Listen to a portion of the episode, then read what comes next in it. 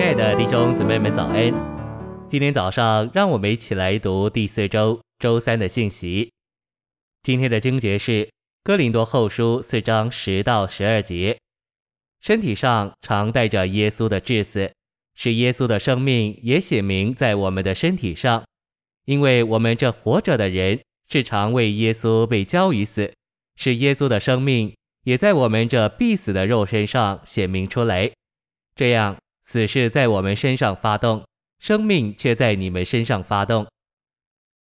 晨星喂养，在我们的经历中，有一种为着耶稣、为着基督的身体，并为着新约的执事所临到我们的苦难、逼迫或对付。这不是指人类在旧造中所共受的苦难、难处，如疾病或灾害；也不是指因着罪过、错误或未尽责任所受的处罚。改正或管教，耶稣的治死毁坏我们天然的人、外面的人和肉体，使我们里面的人有机会发展并更新。十字架的杀死，结果叫复活的生命显明。这种日常的杀死，是要在复活里释放出神的生命。在灵后四章十至十一节，耶稣的名称还是使徒所过的生活，和主耶稣在地上所过的一样。这是在十字架的杀死之下，使复活生命显明的生活。这样的生活，使主自己与他的执事是一，他的生活就是他的执事。当我们在主死的杀死之下，他复活的生命就借着我们分赐到别人里面。分赐生命到别人里面，总是我们接受十字架杀死的结果。信息选读：生命记说。这些水是从谷中、从山上流出来的。如果全地是平原，就没有水可流。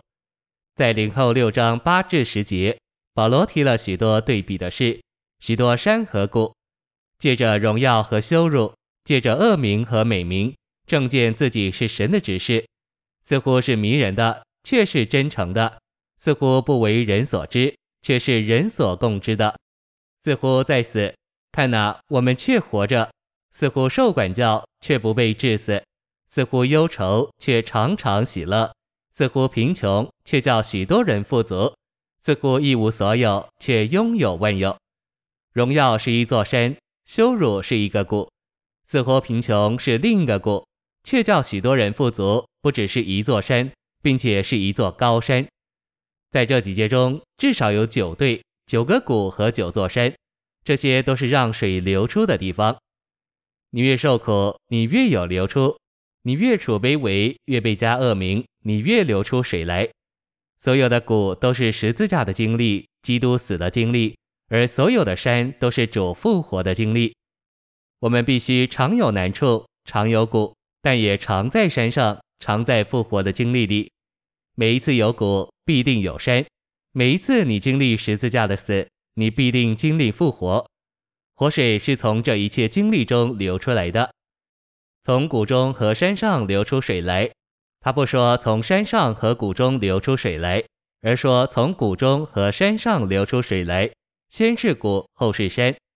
因为你首先接触水流的地方是在谷中，然后你若是追溯水流达到源头，你就发现它是从山上涌流出来。